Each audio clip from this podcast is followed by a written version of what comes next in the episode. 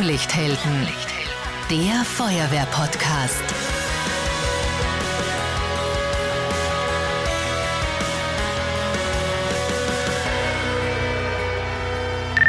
Diese Spezialausgabe wird gesponsert von Magirus Lohr. Servus, hallo und herzlich willkommen beim Feuerwehr-Podcast Blaulichthelden. Ich bin Marcel Kilic und heute geht es um die nächste Generation der Feuerwehreinsätze. Wir sprechen über Robotik, also robotisierte, ferngeführte Lösch- und Einsatzfahrzeuge. Dadurch ergeben sich völlig neue Möglichkeiten. Wir Feuerwehrmänner und Feuerwehrfrauen selbst, wir müssen dann gar nicht mehr so nah ran an die Gefahrenstelle wie bisher. Die Einsatzleitung steuert das Einsatzfahrzeug ganz einfach aus der Ferne. Das kann eine Drohne sein, ein taktischer Einsatzroboter oder auch ein Turbinenlöschfahrzeug. Denken wir da an einen Tunnelbrand oder Feuer in einer Tiefgarage, vielleicht auch Gefahrgutunfälle, dann ist das natürlich ein unglaublicher Vorteil. Wie das alles genau funktioniert und was die Zukunft noch bringt, das besprechen wir heute bei Magirus Lohr in Bremstetten bei Christian Reisel. Er ist Geschäftsführer von Magirus Lohr. Herzlich willkommen im Feuerwehr-Podcast Blaulichthelden. Ja, herzlich willkommen, Marcel, auch äh, an dich. Freut mich, dass du heute hier bist und mit uns über die nächste Generation ein bisschen plaudern möchtest. Sehr gern. Und wir haben gesagt, äh, du bist selber bei der Feuerwehr, daher unter Kameraden per Du. So wie es sich gehört, jawohl. Wo bist du genau bei der Feuerwehr? Ich selbst bin mit der Feuerwehr Liebach das ist ein paar Kilometer hier von unserem Firmenstandort und wir befinden uns auch in unserem Abschnitt, das heißt in unserem Löschbereich. Wir sprechen später auch mit einem strategischen Partner von euch, Alpha Robotics. Da schalten wir nach Norddeutschland, dann zu Oliver Rage. Aber vorerst bleiben wir da in Bremstetten bei Graz. Christian, was ist so die große Vision hinter den robotisierten Einsatzfahrzeugen? Wie wird sich der Feuerwehreinsatz der Zukunft entwickeln? Aus unserer Sicht wird er sich so entwickeln, dass wir unterstützende Produkte unseren Feuerwehrmännern und Frauen äh, zur Hand geben. Das heißt, ob das jetzt das Fahrzeug ist, ein Löschroboter, eine Drohne oder auch die nächste Generation unserer Drehleitern. Es sollen jene Geräte sein, die unsere Feuerwehrmänner und Frauen so unterstützen, dass sie von jedem Einsatz auch wieder sicher retourkommen und sich nicht zu sehr in den Gefahrenbereich begeben müssen. Mhm. Da kommt auch eine Frage über Instagram, da schickt uns der Maximilian von der Freiwilligen Feuerwehr Weidhofen an der Ips. Sind wir irgendwann mal an dem Punkt, wo Roboter den Menschen im Einsatz ersetzen können? Oder wird das immer eine Unterstützung sein? Ist es immer ein Assistenzsystem? Wir beurteilen das so und auch Ganz persönlich, meine Meinung ist es, dass der Mensch nie ganz ersetzt werden kann, sondern es wird immer ein Unterstützungssystem sein.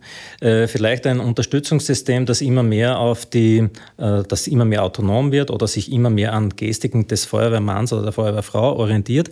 Aber diese Erfahrung, die, die, die wir selbst im Einsatz immer haben, über Jahre, über Jahrzehnte, das ist es einfach schwierig, einer Intelligenz oder einem Roboter mitzugeben. Oft einmal muss man aus der Situation intuitiv äh, reagieren.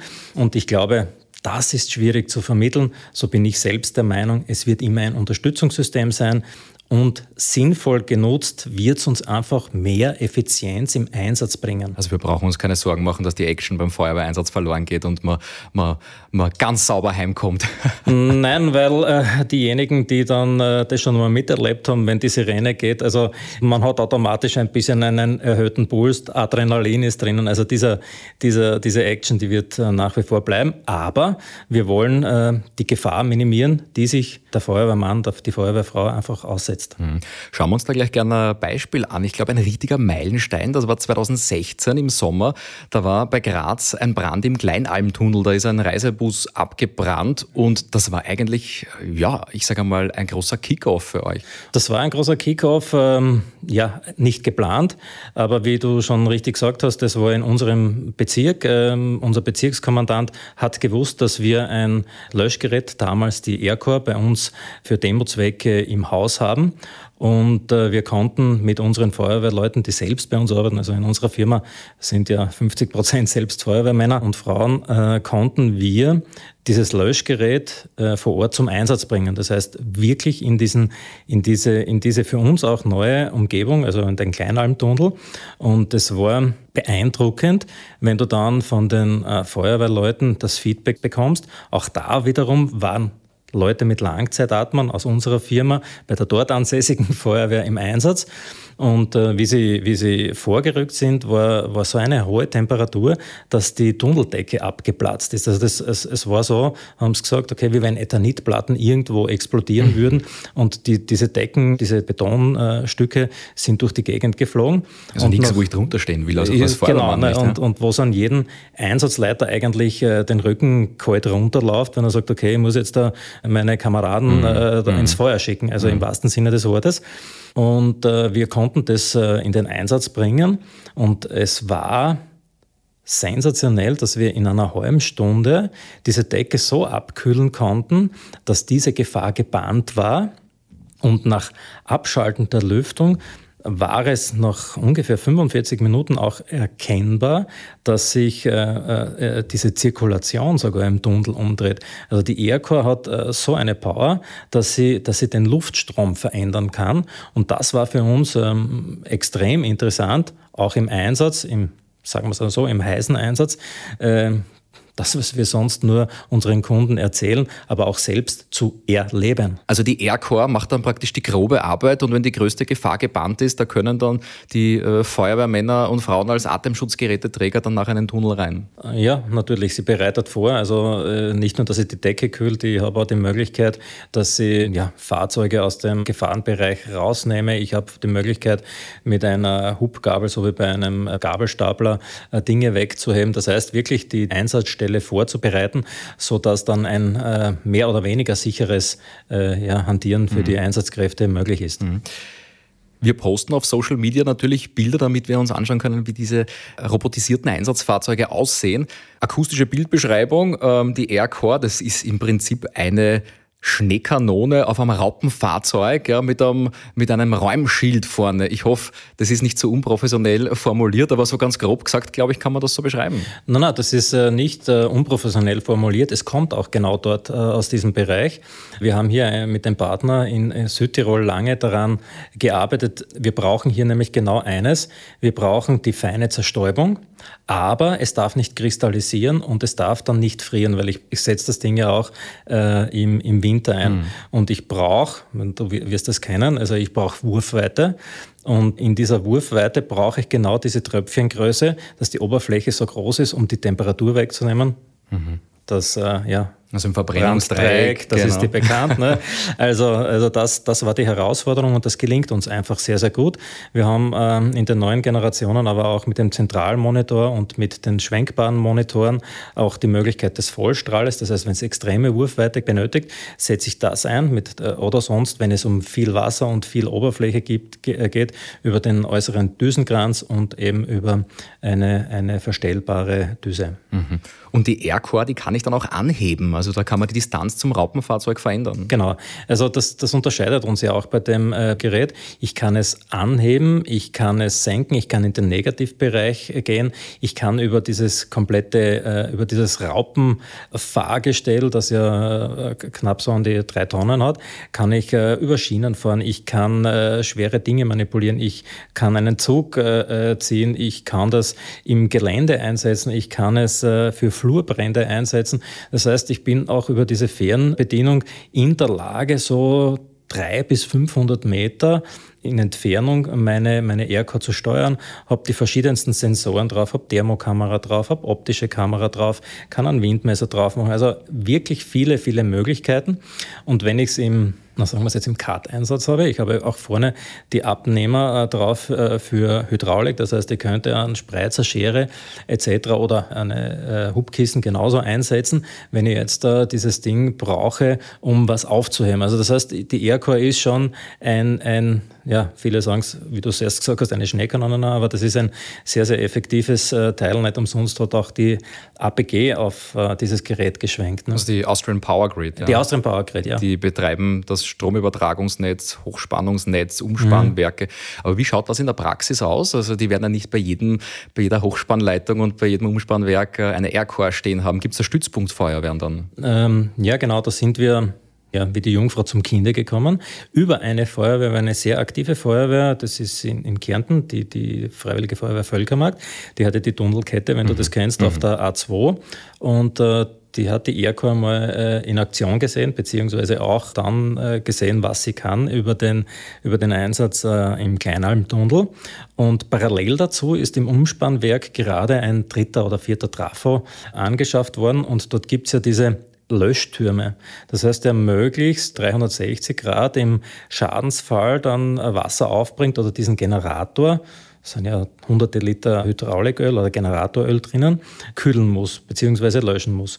Und ähm, die Feuerwehr hat äh, mit dem dortigen Projektleiter die Idee gesponnen oder geboren, äh, sich das Ding mal anzusehen. Und wir haben dort ein, zwei Versuche machen müssen. Es ist darum gegangen, dass du mit diesem mit dieser Kombination Luftstrom, diesen Wassertropfen, versuchst, den Generator komplett zu umhüllen. und dort haben wir dann äh, Messungen gemacht, Ziviltechniker war vor Ort. Wir haben das wirklich erreichen können. Und äh, ja, dann haben die, sagen wir es auf Neuhochdeutsch, ein Joint Venture gemacht. Das heißt, die Aircore wurde von der Austrian Power Grid angeschafft. Es gibt einen Kooperationsvertrag mit der dortigen Feuerwehr, die erlaubt, dass sie im zivilen Einsatz, das heißt außerhalb dieses Umspannwerkes auf der Tunnelkette diese, diese Aircore verwenden können. Im Gegenzug dazu übernehmen Sie dann äh, äh, den, den Brandschutz für das Umspannwerk und so gibt es eigentlich eine Win-Win-Situation für beide Parteien. Und für uns war das wiederum ein Beweis, dass, äh, dass das, was wir erzählen, was dieses Ding kann, auch in der Praxis tatsächlich geleistet wird. Mhm. Ja, spannende Sache. Äh, was die Aircore im Löscheinsatz ist, das ist der taktische Einsatzroboter Wolf dann auf der technischen Seite, wobei äh, auch das ist eigentlich ein Multifunktionsgerät. Auch da ein Raupenfahrzeug. Wie kann ich mir den vorstellen? Wie groß ist der? Ist der hüfthoch? Na, das kannst du dir so vorstellen, der ist ungefähr Palettenmaße. Das ja. heißt, der sagt dann jedem was, so 800 mal Aha. 1200 und ist in etwa einen Meter hoch je nachdem, was du dann auch äh, raufbaust. Aber grundsätzlich kann man das so mit den Abmessungen äh, ja, definieren und das ist auch das wesentliche Unterscheidungsmerkmal schon zur Aircore. Äh, die Aircore so um die drei Tonnen und hier sind wir irgendwo bei den 600, 700 Kilo. Mhm. Also man sieht auch schon von der Auslegung, dass es sich hier um unterschiedliche Ansätze und um unterschiedliche Gefahrenmomente handelt, die man damit äh, äh bedienen möchte.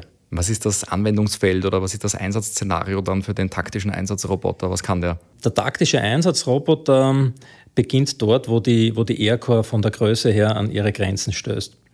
Beispielsweise, äh, wenn du jetzt an einen Industriebrand denkst. Hm, ich gehe jetzt da wieder von unserem Werk in St. Valentin beispielsweise aus, dem Traktorwerk. Also ich kann hier mit dem Einsatzroboter die normalen Produktionswege befahren. Ich kann ihn fernsteuern. Ich kann detektieren. Er hat äh, die Möglichkeit, Gefahrenstoffe zu erkennen. Ich kann ihn mit einem Roboterarm ausstatten, um beispielsweise Ventile abzudrehen, beziehungsweise vielleicht eine, eine Gasflasche, die sich irgendwo im Gefahrenbereich äh, befindet, rauszunehmen. Also das heißt, der Roboter, der Wolf R1, wird dort eingesetzt, wo es darum geht, diffizilere Angelegenheiten, nicht nur das Löschen, natürlich auch das Löschen, aber diffizilere Angelegenheiten zu deeskalieren.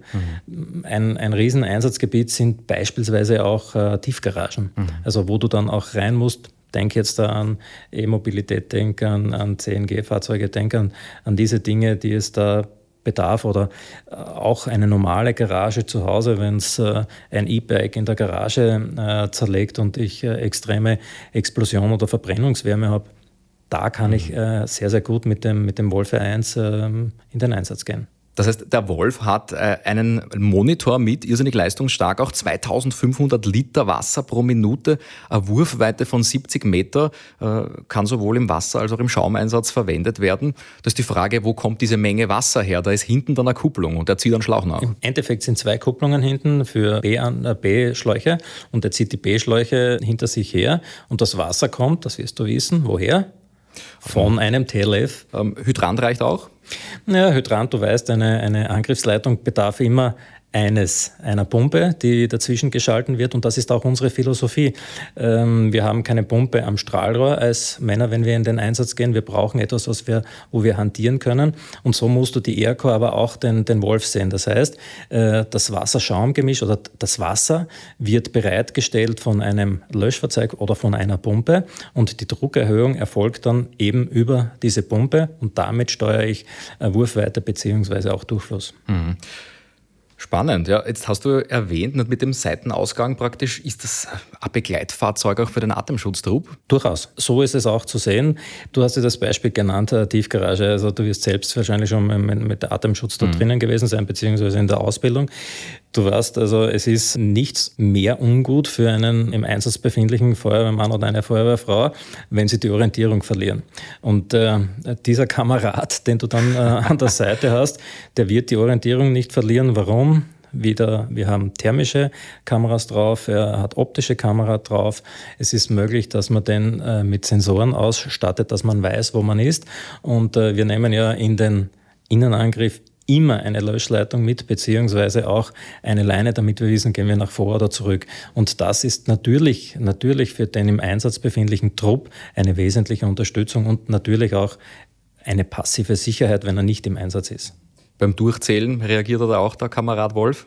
Na, nicht wirklich. Sagt nicht er wirklich. durch am Ende? nicht, nicht, nicht wirklich. Eins, zwei, drei, fertig. Nein, nein, das tut er nicht. Und die Steuerung übernimmt dann jemand draußen am Einsatzleitstand oder steuert den an dieser Stelle dann der äh, Atemschutztruppführer mit zum Beispiel? Naja, du kannst es basic haben oder eigentlich herkömmlich. Grundsätzlich haben wir eine Follow-Me-Funktion. Mhm, okay. Das bedeutet, er lernt vom Truppführer oder von dieser Person, die ihn in den Einsatz bringt, äh, seine biometrische Daten, das heißt Schrittlänge beziehungsweise mit Armbewegungen dann ja diese Silhouette, die ihn jetzt da, äh, die, an der er sich jetzt da orientiert und folgt ihr bis zum Einsatz. Das heißt, da geht es darum, ihn schneller dort hinzubringen, und dann sollte oder macht es ja nur Sinn, wenn man ihn ferngesteuert steuert dann an der Einsatzstelle, weil sonst da würde ich ja wieder meine Mannschaft, würde ich, genau, mhm. würde ich meine Mannschaft ja wieder ins Feuer schicken. Mhm. Verstehe.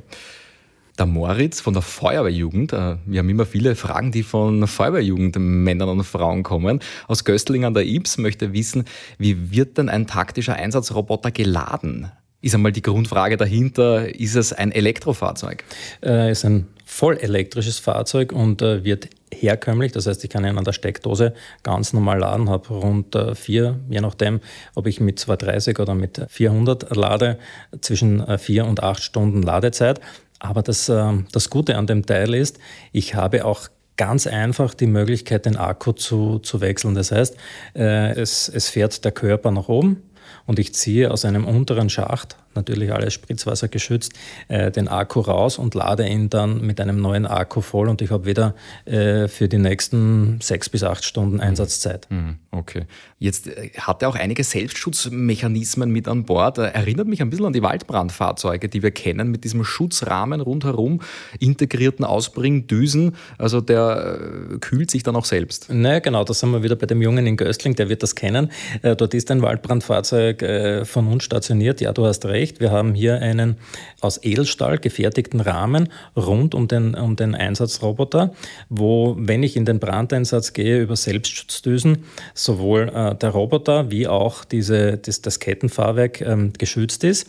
Jetzt könnten dann natürlich Leute wieder sagen, naja, dann sieht man aber nichts mit den optischen Kameras. Ja, richtig. Aber hier haben wir dafür Sorge getragen, dass wir mit Druckluft die Kameralinsen freiblasen. Das heißt, äh, grundlegend ist immer Sicht nach vorne und im verrauchten Zustand mit äh, Thermalkameras oder mit thermischen Kameras die Möglichkeit, FLIR, dass wir sehen, wo wir hin müssen. Mhm.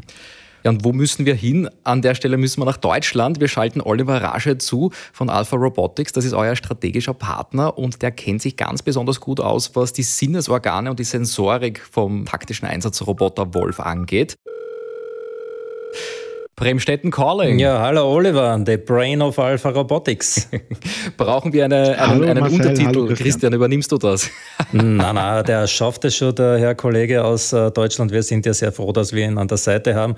Und wenn es für die Leute nicht mehr verständlich wird, dann mache ich das einfach auf Deutsch. Ich, ich nehme das mal schweigend hin, jawohl. wir sind auch per Du. Warum? Weil, Oliver, du bist selbst auch bei der Feuerwehr. Ja, genau. Ich bin auch schon langjähriges Mitglied der, der, hiesigen, der hiesigen Freiwilligen Feuerwehr, genau.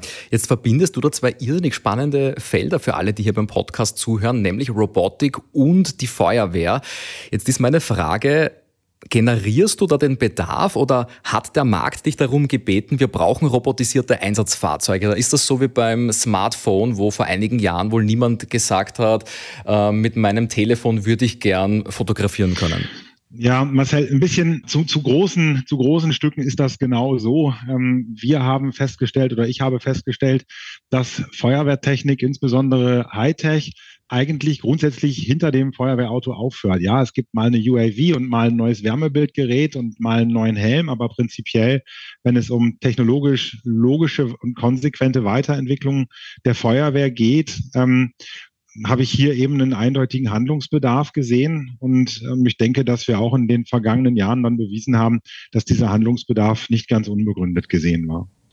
Uns interessiert dann auch noch, wie ihr das natürlich logistisch und geografisch in Norddeutschland löst. Jetzt vorerst aber, wir haben vorhin aufgehört bei der Sensorik, also die Sinnesorgane des taktischen Einsatzroboters. Wie sieht der Roboter, wie hört der, ähm, welche Informationen bekomme ich da am Einsatzleitstand? Also grundsätzlich ähm, vom Leichten zum Schweren. Es geht von Kamera, Bildübertragungen über Temperatursensoren, ähm, LIDAR, also lasergestützte Sensoren, ähm, immer weiter, immer weiter, bis wir dann irgendwann beim ferngeführten Raman-Spektrometer für die Gefahrstofferkundung landen. Ähm, und alle diese Informationen werden dem Operator in den mobilen Leitstand, in die VCU, sprich die Vehicle Control Unit oder auf das ähm, Tablet von der Handfernbedienung weitergeleitet. Äh, VCU, Vehicle Controlled Unit.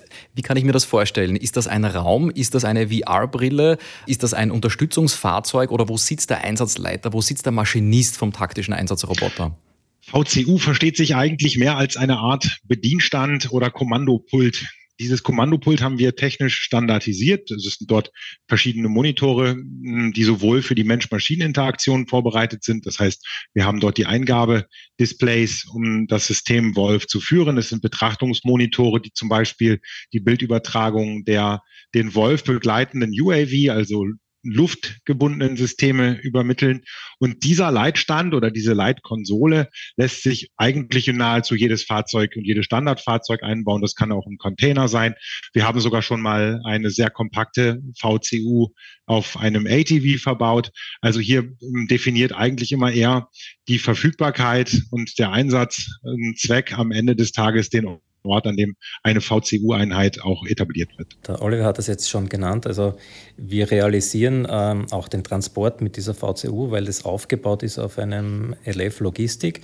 Das heißt, wir haben einen Logistikbereich im hinteren Fahrzeugbereich, wo wir den Wolf über eine Ladebordwand äh, verladen können. Parallel dazu ist dieses Fahrzeug mit einer Midship-Pumpe ausgestattet und hat 1200 Liter Wasser an Bord und diese Lage- bzw. Roboterführung. Warum? War auch deine Frage, wie bringt man den zum Einsatz? Äh, unsere Überlegung war dahinter, es ist schön, wenn ich den Roboter vor Ort habe, aber wenn mir das Wasser im ersten, im ersten Step jetzt fehlt, habe ich hier jetzt da gleich meine Kräfte, kann den, den Roboter in Einsatz bringen und brauche dann nur die Versorgung meines Fahrzeuges sicherstellen, aber ich bin sofort im Einsatz. Wie komplex ist da jetzt dann die Bedienung? Also Brauche ich da ein äh, Informatikstudium oder ist es so wie bei jeder Fahrberechtigung bei der Feuerwehr, dass jemand, der vielleicht schon einen, einen äh, C-Schein, einen LKW-Schein hat, dann trotzdem nochmal eine spezifische Schulung auf ein HLF zum Beispiel hat? Ist es bei einem robotisierten Einsatzfahrzeug da genauso? Ähm, ja, Marcel, das, das, Wichtigste ist, dass du keine Berührungsängste hast. Und wir, wir konnten es erleben bei unserer Feier im vergangenen Jahr, wo wir diese Systeme ausgestellt haben die Affinität der Jugend ist hier eine ganz andere. Das heißt, äh, der, der greift sich die Fernbedienung, er kann sofort interagieren. Ähm, wir haben es aber auch ähm, beispielsweise bei der Feuerwehr Ehrwald gesehen und das war besonders äh, beeindruckend. Der dortige Maschinenmeister, das ist äh, schon ein gestandener, schon so ja mit einigen Jahren an Einsatzerfahrung nach der Übergabe hat er sich äh, die Fernbedienung ein, einfach geschnappt und ist sogar in das Foyer vorgefahren. Das heißt, es wird so sein, äh, je offener man für diese Systeme ist und je affiner das man ist und je mehr man selbst auch bereit ist, auf dieses System einzugehen, umso einfacher wird das, das Handling mit diesen Geräten. Und um deine Frage zu beantworten, ein Informatikstudium ist dafür sicherlich nicht notwendig. Spannend, ja. Die ganze Technologie wird zugänglicher. Ähm, wir sehen es an den Smartphones, an modernen Tablets, die wir im Einsatz haben. Ähm, Christian, du hast jetzt Erwald erwähnt. Das ist mhm. geografisch irrsinnig spannend, weil die Feuerwehr Erwald äh, ist in Tirol in Österreich, aber äh, am Grenzgebiet Österreich-Deutschland. Also heute auch dieses bilaterale Gespräch, äh, eine gute Metapher dafür. Ähm, die bedienen oder die ähm, sind auch aktiv, einsatztechnisch aktiv auf der Zugspitze. Das ist 3000 Meter hoch, der höchste Berg Deutschlands auch ein historisch, ein geschichtsträchtiger Ort für die Feuerwehr. Naja, absolut. Also äh, wir waren zum einen einmal froh, dass wir eine Feuerwehr finden konnten, so wie Erwald, die diese Offenheit an den Tag legt, aus, aus deren Bedarf, die aus dem Tourismus kommen, mit, mit den Tiefgaragen, mit den Hotelanlagen, äh, ihre Feuerwehrleute zu unterstützen und nicht zuletzt wie du schon sagst, von Österreich auf die deutsche Seite raufzufahren. Da haben wir sicherlich dem Oliver und unseren Kollegen aus Deutschland eine Freude gemacht, dass wir auch sehen, hier im grenzüberschreitenden, äh, unterstützenden Einsatz, dass wir den Wolf hier zum Einsatz bringen. Aber auch äh, der Betreiber der Zugspitzbahn war begeistert, weil auch ja, wir sind bis ins Restaurant vorgefahren und genau das sind so die, die, die Einsatzzwecke. Also du brauchst schon viel Gerätschaften, du brauchst schon viel Manpower, wenn du zum Beispiel auf der Zugspitze ein, ein, ein, ein Brandereignis hast und das löschen musst. Wie es ja schon vorgekommen ist. Wie es ja schon vorgekommen ist und das hat, das hat auch dort den, den Betreiber beeindruckt und für uns also ist es so wirklich dieser Berg, wo du, wo du das jetzt auch gesagt hast. Wir arbeiten gut zusammen, wir sind nahe aneinander, Österreich und Deutschland und, und speziell Erwald und auch Garmisch-Partenkirchen arbeiten in, in diesem Bereich sehr, sehr gut zusammen. Also irrsinnig spannender Ort auch für das Feuerwehrwesen Erwald. Oliver, erzähl uns noch mehr über die Assistenzsysteme. Du hast vorhin erwähnt, ähm, der taktische Einsatzroboter Wolf bietet Assistenzsysteme. Das heißt immer, ich bekomme Informationen, die ich mit meinen menschlichen Sinnesorganen nicht habe. Auch Gefahrguterkennung hast du erwähnt. Wie kann das ablaufen? Welche Gefahrstoffe kann ein taktischer Einsatzroboter erkennen und dann in Echtzeit auch auswerten? In Österreich, da haben wir diesen Blattler. Ich weiß nicht, ob ihr in Deutschland wahrscheinlich ein Äquivalent mit einem anderen Namen habt. Den Hommel oder wie er heißt. Ne? Dieses Blätterbuch, wo ja. ich alle Gefahrstoffe, die GAMS-Regel, äh, die 3a-Regel äh, mit beim Einsatz habe. Kann ich mir dieses Buch ersparen dann, wenn ich einen taktischen Einsatzroboter mit habe? Also prinzipiell ähm, müssen wir das mal ein bisschen, bisschen auseinander auseinanderdröseln. So, so versteht sich der Wolf R1 tatsächlich als der erste ja, also vom Löschroboter bis zum taktischen Roboter ist es eigentlich egal, wie man ihn beschreibt. Es ist der erste Roboter ähm, für die allgemeine Gefahrenabwehr im Markt. Man sagt das immer schnell, da wurde also ein Löschroboter eingesetzt, aber in Wahrheit ist es so, dass alle bisherigen Systeme ferngesteuerte oder ferngeführte Löschsysteme beispielsweise wie das TAF auch sind. Beim Wolf R1 ist es das erste Mal so, dass ein Produkt beziehungsweise ein Unterstützungssystem in die Lage versetzt wird, aufgrund der mitgeführten Sensorik, die Einsatzkräfte tatsächlich tatsächlich in ihrer Tätigkeit zu unterstützen, das heißt aktiv in das Einsatzgeschehen nicht einzugreifen. Das könnten wir sicherlich auch. Der Wolf ist rein von der Technik heute schon in der Lage, innerhalb einer Einsatzumgebung zum Beispiel thermische Signaturen zu priorisieren, um diese nacheinander abzuarbeiten. Und ähm, er wäre schon in der Lage, auch eine autonome Raumexploration vorzunehmen, um sich zum Beispiel eben bei Erkundungssituationen ähm, auch autonom in dynamischen Umgebungen zu bewegen. Das lassen wir allerdings im Augenblick produktseitig überhaupt gar nicht, gar nicht nicht zu, sondern wir verstehen eben genau diese, diese Roboterfunktionen oder die Robotik des Wolf als Assistenzsystem. Das bedeutet, der Wolf weist den Operator aktiv darauf hin, wenn er zum Beispiel die Gefahr sieht, mit einem Gegenstand so zu kollidieren, dass er danach zum Beispiel nicht weiter fahrtauglich wäre. Wenn wir über Erkundungssysteme beziehungsweise über Aufklärungsthemen sprechen, wie zum Beispiel die Spektroskopie, in dem Fall ist es so, dass wir ähm, zum Beispiel ein Raman-Spektrometer mit an Bord nehmen können, so dass der Wolf damit ähm, so weit ausgestattet den Operator in die Lage versetzt, über mehrere Kilometer zum Beispiel Gefahrstofferkundungen vorzunehmen. Ähm, so ein Raman-Spektrometer enthält Stoffdatenbanken. Das ist herstellerabhängig, wie weit diese Stoffdatenbanken zum Beispiel Stoffe, Stoffkombinationen eben ausgeprägt sind. Und hier wird mit der sogenannten Laserspektroskopie ähm, dann eine unmittelbar vor Ort ähm, Probe vorgenommen oder eine, eine Erkundung vorgenommen vorgenommen, die dann dem Operator direkt zur Verfügung steht. Als Atemschutzgeräteträger kennen wir die Problematik Personensuche.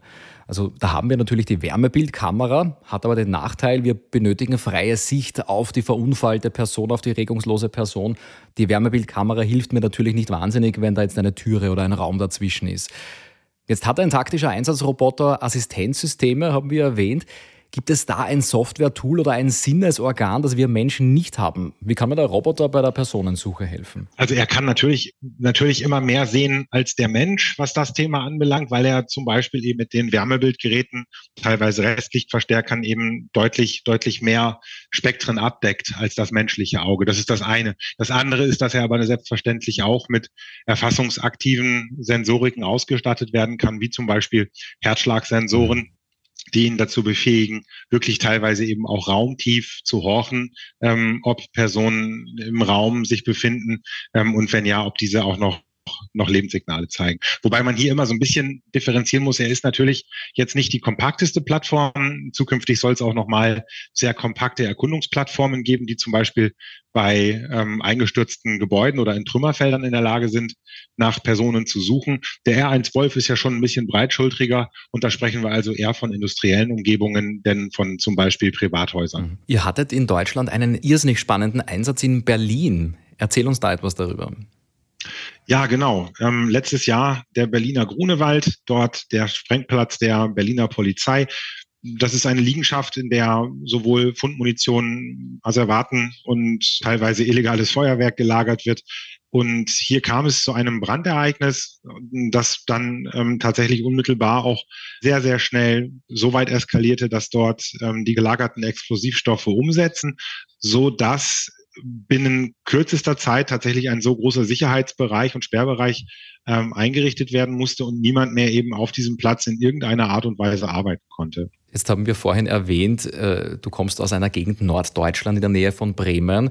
Berlin ist doch an einer anderen Ecke in Deutschland. Wie kommt ihr da dazu? Wir haben im Rahmen der Fähigkeitsentwicklung die Leistung beziehungsweise die durch die Arbeit von Alpha Robotics entstanden ist und die wir immer weiter bei uns hier bei den hiesigen Feuerwehren im Landkreis Fechter auch mit etabliert haben, durchaus Interesse bei der niedersächsischen Landesbahndirektion erzeugt, so dass über diesen Weg ähm, es zur Gründung eines speziellen Einsatzzuges gekommen ist. Das heißt, diese Einheit nennt sich, nennt sich Einsatzzug spezielle Fähigkeiten, ferngeführte Systeme und Robotik.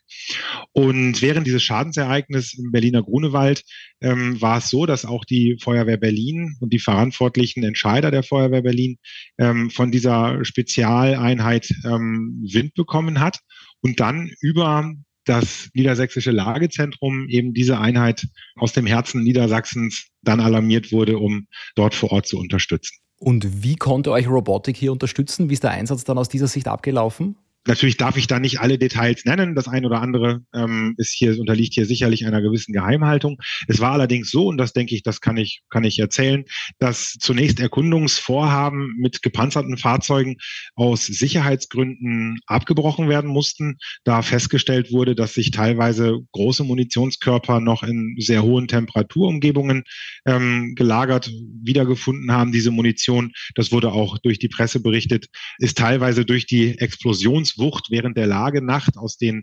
Unterflur-Verwahrstellen herausgerissen worden.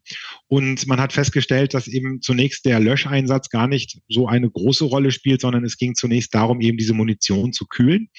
Und dies konnten wir trotz teilweise sehr, sehr komplexer Anfahrtswege, das gehört dann schon auch ein bisschen Übung dazu, ein taktisches System wie den R1 Wolf über teilweise verschlungene Anfahrtswege mit dem Schlauch ziehend in den Einsatzraum zu fahren, um dann vor Ort, und das war am Ende auch die wichtigste Kernarbeit, die wir dort geleistet haben, eben diesen Sprengplatz der Berliner Polizei zu kühlen und dort die Wirkmittel so weit, so weit herunterzukühlen, dass dann abgesessene Erkundungskräfte, zum Beispiel die Feuerwerker der, der Polizei dort, den Raum wieder betreten konnten und eben Erkundungen und Arbeiten vornehmen konnten. Mhm.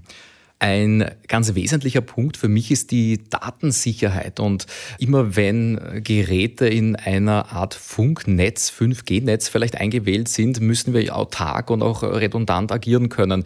Ist das hier der Fall oder sind wir da in einem äh, normalen Mobilfunknetz eingewählt?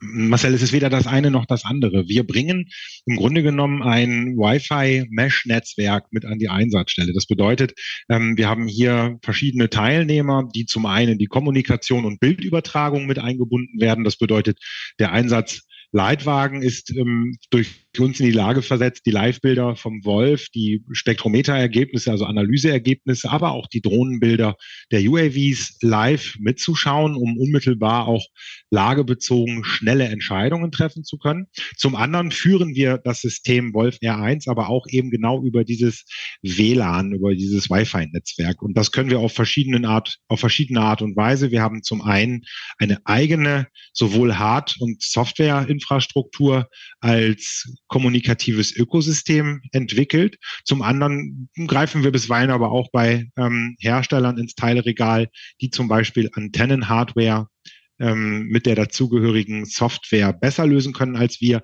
Da gibt es gerade, wenn es um Datensicherheit geht, inzwischen einen Hersteller aus den USA, der zum Beispiel in, uns in die Lage versetzt, dieses Mesh-Netzwerk vom, vom Wolf oder das Taktiknetz, so wie wir es nennen, nicht jambar zu gestalten. Das heißt also, gibt es hier einen Jam, also einen Störungsversuch, der im schlimmsten Fall für einen unmittelbaren Systemabriss ähm, sorgen könnte, ist dieses System in der Lage, diesen Jam-Versuch nicht nur zu stören und zu blockieren, sondern das Jam-Signal zurückzusenden, sodass quasi der Störer gestört wird. Mhm. Das klingt wahnsinnig kompliziert und das ist es auch.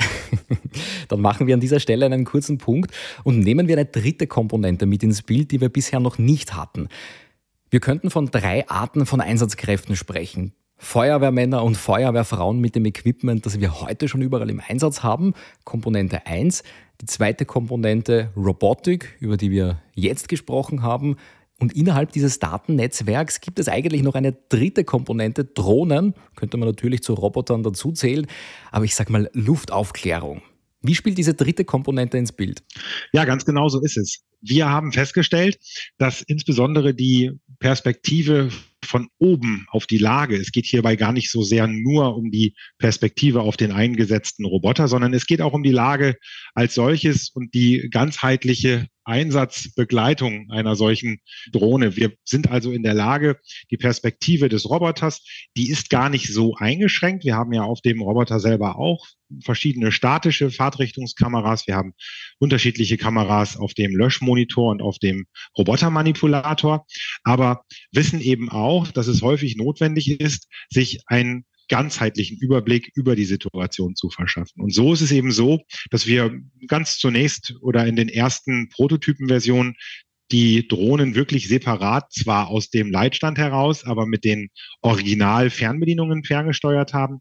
Heute ist es so, dass die Drohnen mit in die oder mit in, über die Eingabegeräte des Roboters ferngesteuert werden können. Wir haben also eine eigene Drohne entwickelt, gemeinsam mit einem Partner, die zum einen den normalen, ähm, schon auch besonders robusten Anforderungen des Feuerwehreinsatzes entspricht, zum anderen aber eben auch in die Lage versetzt oder uns in die Lage versetzt, dieses UAV mit in den Leitstand voll zu integrieren. Und zusätzlich äh, kann man ja sagen, dass äh, dieses System, das wir hier zum Einsatz bringen, ja auch offen ist, ähm, bestehende Systeme zu integrieren. Also sprich, äh, die bestehenden Einsatz Leitdrohnen oder die Drohnen, die wir jetzt schon der, im Einsatz haben, können wir mit den äh, einzelnen Softwarelösungen dann auch kombinieren, sodass wir hier ein gesamtheitliches Bild zusammenbringen. Und äh, so wie der Oliver gesagt hat, der Blick von oben, schau mal auf die Lage von oben, gibt dir ein gesamtheitliches Bild und äh, da ist dann der Roboter, der mit in der Lage integriert ist,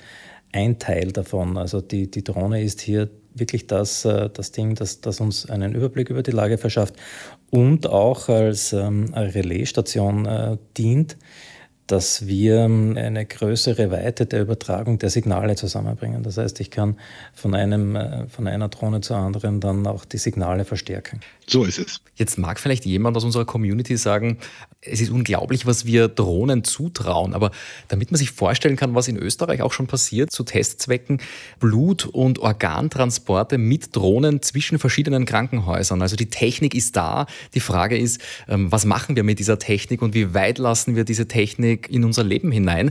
Christian, mit dem Blick in die Zukunft und mit einem Bein, aber trotzdem in der Gegenwart, mit einem äh, gesunden äh, Feuerwehrhausverstand, äh, was wird uns die nächsten Jahre noch erwarten? Jetzt von der roboterunterstützten Einsatzführung mal abgesehen, äh, Robotik, künstliche Intelligenz in, äh, in Systemen, die wir schon kennen. Was, was, was wartet da noch auf uns im Feuerwehrwesen? Ja, äh, was wird uns erwarten? Zum einen in der Einsatzanwendung, äh, speziell jetzt bei unseren Gerätschaften oder, äh, wie sage ich es dir, am besten so mit RFID-Erkennung, wo wir beispielsweise unsere Geräte oder die wesentlichen Geräte in unseren Geräteräumen mit äh, Text versehen können, sodass es ein einfaches ist zu sehen, okay, ist mein Fahrzeug vollständig oder nicht, beziehungsweise ich kann dann auch über gewisse Sensorik die Zustände meines Fahrzeuges abfragen, Tankfüllmenge, Benzinfüllmenge, Treibstofffüllmenge, Durchfluss etc. Äh, bis hin zu äh, der Verbindung mit biometrischen Daten des Artenschutzgeräteträgers, die wir dann in die Artenschutzgeräteüberwachung mit einfließen lassen.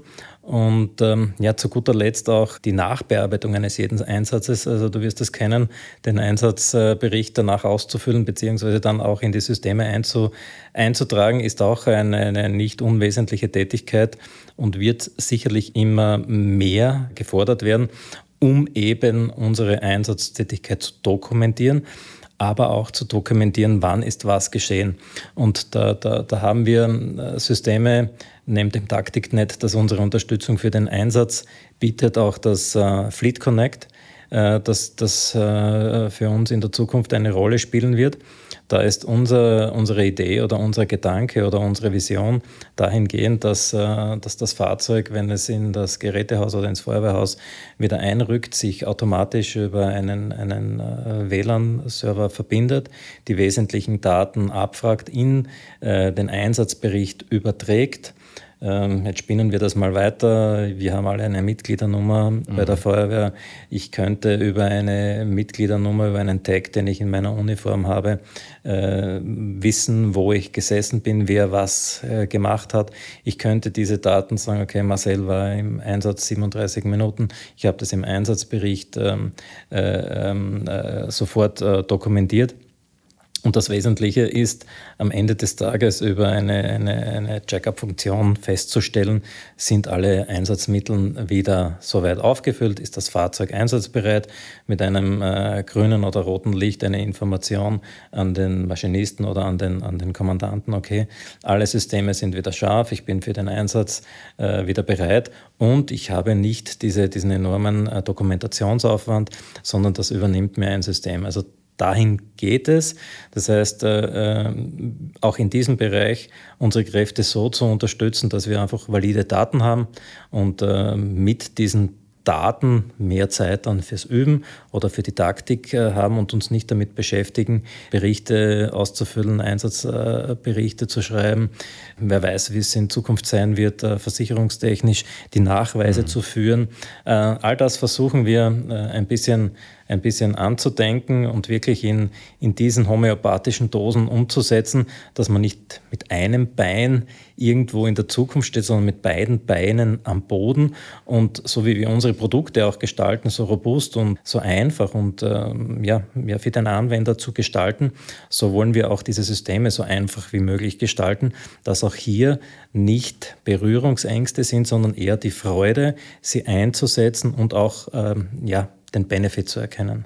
Christian Reisel, Oliver Rasche, vielen Dank für die Einblicke in die Zukunft der Feuerwehr, wobei wir eigentlich ja schon in der Gegenwart sind.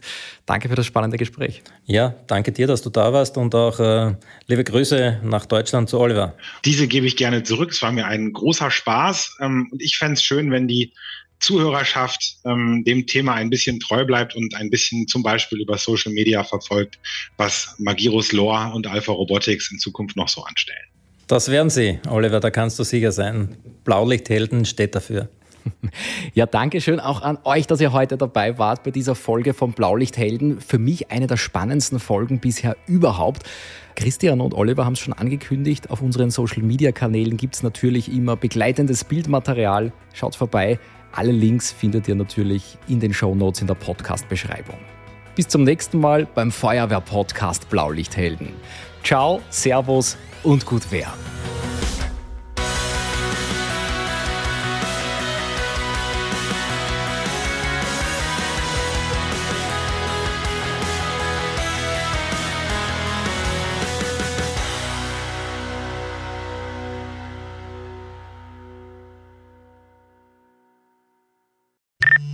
Entgeltliche Einschaltung kommen. Wir sind mitten in der Feuerwehrfestsaison und das ist logistisch immer eine Herausforderung. Die Fahrzeughalle wird zum Gastronomiebetrieb umgebaut. Also statt Schlauchregal und Tanklöschfahrzeug stehen dort Griller und Geschirrmobil. Und auch Nachhaltigkeit wird immer wichtiger. Dabei bleibt die Feuerwehr immer noch eine einsatzbereite Einsatzorganisation.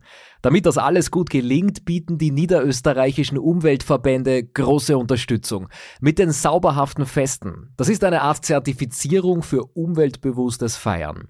Seit dem Start der Initiative sind 7726 sauberhafte Feste gefeiert worden. Dabei sind mehr als 21 Millionen Plastikbecher eingespart worden. Die regionalen Abfallverbände unterstützen eure Feuerwehrfeste direkt, zum Beispiel mit Schürzen, Tabletts, Mehrwegbechern und Kuchenboxen. Wenn ihr euer Feuerwehrfest zum sauberhaften Fest macht, dann bekommt ihr in vielen Regionen sogar Leihgeschirrmobile und Geschirrspüler zur Verfügung gestellt. Euer Feuerwehrfest ist dann auch im Festekalender eingetragen, das heißt noch mehr Sichtbarkeit. Schaut euch die Kriterien an und reicht euer Feuerwehrfest jetzt online ein unter www.sauberhaftefeste.at. Zeigen wir, dass wir auch sauberhaft feiern können. Viel Spaß und viel Erfolg bei eurem Feuerwehrfest 2024. Ende.